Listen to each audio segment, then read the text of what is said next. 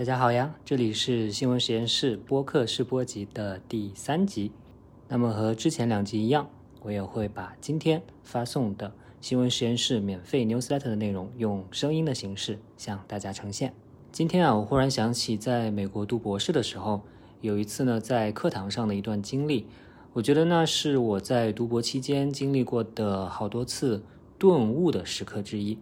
这个顿悟是什么呢？我今天就想来跟大家分享一下。那天啊，我们在课上讨论到新闻业的技术发展，比如说像视频啊、VR 啊，也就是虚拟现实，还有数据新闻啊等等新的报道形式的出现。那个时候呢，我身上还带着很强的一种技术乐观主义的精神。总体上呢，我是非常欣喜于这些新技术在新闻业中间的应用的。我也非常理所当然的认为说，这个时代的记者啊，就应该抓住这些技术变革带来的机会。做更多激动人心的探索，可是我的老师呢？他显然没有那么乐观。他提醒说啊，记者并不会这些技术呀，你还要另外去学习才行。然后我说，对呀，所以呢，这个时代的记者应该非常积极的去学习像编程啊之类的技术，这样呢才能去适应技术的变化。那些不能积极学习新技术的记者呢，可能就要被淘汰了。那我相信。绝大多数中国人都不会觉得我这句话有什么问题，对吧？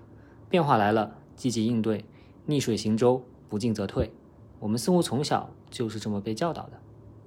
可是呢，我的那个老师他有不同的意见。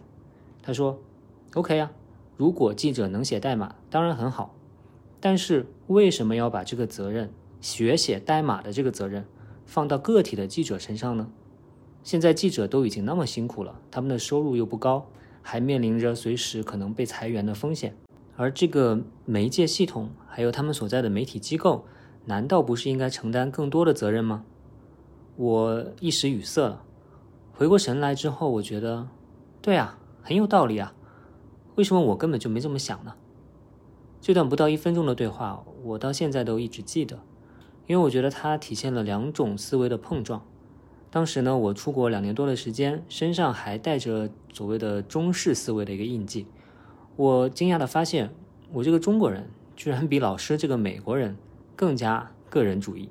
我是在谈个人奋斗，对吧？个人记者个人要写代码，而这个老师呢，这个美国老师却更在意社会的保障和集体的责任。一时间竟分不清我俩究竟谁才更懂美国梦了。其实啊，有一个词可以用来概括我在课堂上的发言，那就是新自由主义。这个词你可能见过，但也可能不懂是什么意思。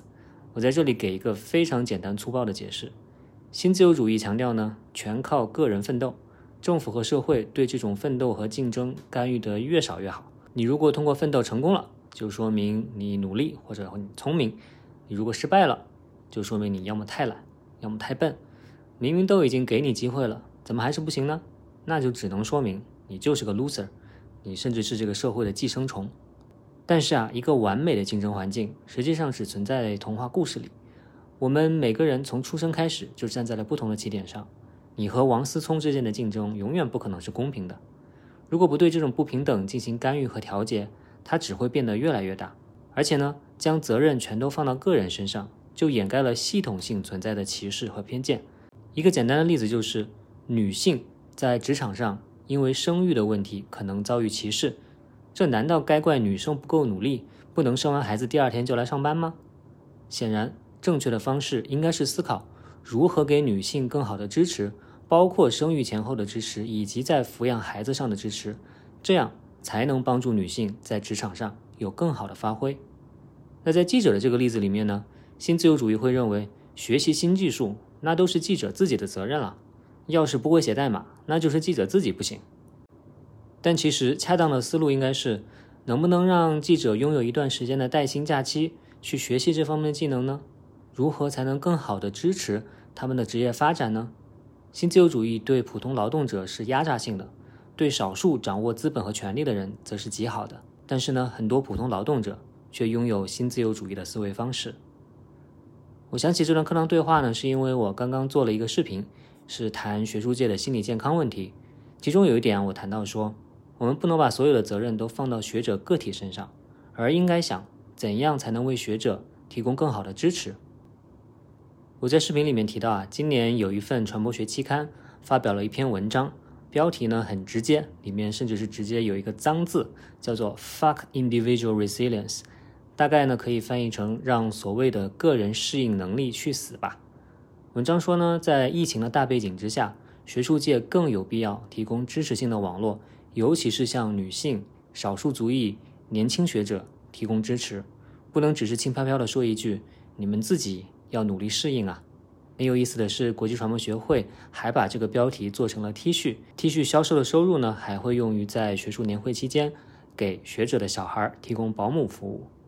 说到这里呢，你可能会想看一看我的这个谈学术界心理健康问题的视频，那没有问题，你可以在微信视频号里面搜索我的名字，也就是方可成，应该就能搜到我的视频号和这样一则视频。或者呢，你也可以在 YouTube 上搜索我的名字，应该也可以搜索到我的账号和视频。所以啊，我想起这段经历呢，就是想说，希望我们每个人都可以去给身边的个体提供更多的关爱和支持。我们在面对个体的时候，不要习惯性的问你为什么不行，而是要去想你还需要哪些帮助。这里面的个体包括别人，也包括我们自己。同时，在这期 newsletter 里面呢，我还推荐了两篇文章。同时呢，我还有一个资源的推荐，是一份高考填志愿的文科专业指南。实际上呢，这是一系列的播客，是我发起的政建团队曾经做过的关于政治学、社会学、历史学、人类学、法学、新闻传播学、经济学、管理学、语言学、教育学这些专业到底是怎么回事儿，希望给高考填志愿的学生和学生的家长提供一些参考。我会在 show notes 里面提供这一系列的这个播客的下载链接，同时呢，你也可以在本期的 newsletter 里面找到链接。好，感谢收听本期新闻实验室播客的试播集，欢迎在 show notes 里面找到我的免费和付费的 newsletter 的订阅链接，欢迎加入成为订户。下周再见啦，拜拜。